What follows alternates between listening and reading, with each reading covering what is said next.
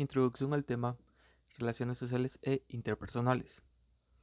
Cuando hablamos de las relaciones sociales e interpersonales, hablamos en primer punto lo que vendría siendo la familia, debido a que ese es el punto principal o donde aprendemos cómo relacionarnos, ya que es nuestra primera relación con otras personas.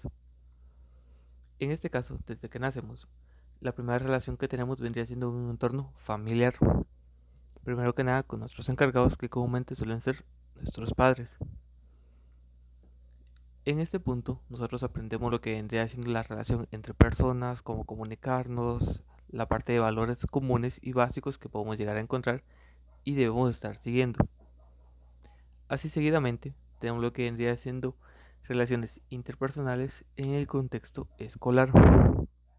En este punto nos encontramos con lo que vendría siendo ya una relación con otras personas, las cuales no tienen una relación sanguínea directamente con nosotros, por lo que suele suceder un punto con cuestión de relaciones, en este caso, entre iguales.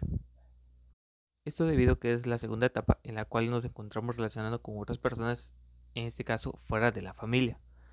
Aquí podemos indicar que vendría siendo una institución comúnmente, la escuela como tal, donde aprendemos lo que vendrían siendo valores y reglas, en este caso más estrictas que las que tenemos en casa debido a que tenemos que tener ciertos patrones de comportamiento, eh, métodos para expresar nuestra opinión, asimismo evitar tener lo que vendrían siendo conflictos con otras personas, o bien poderlos solucionar, que es lo más recomendado.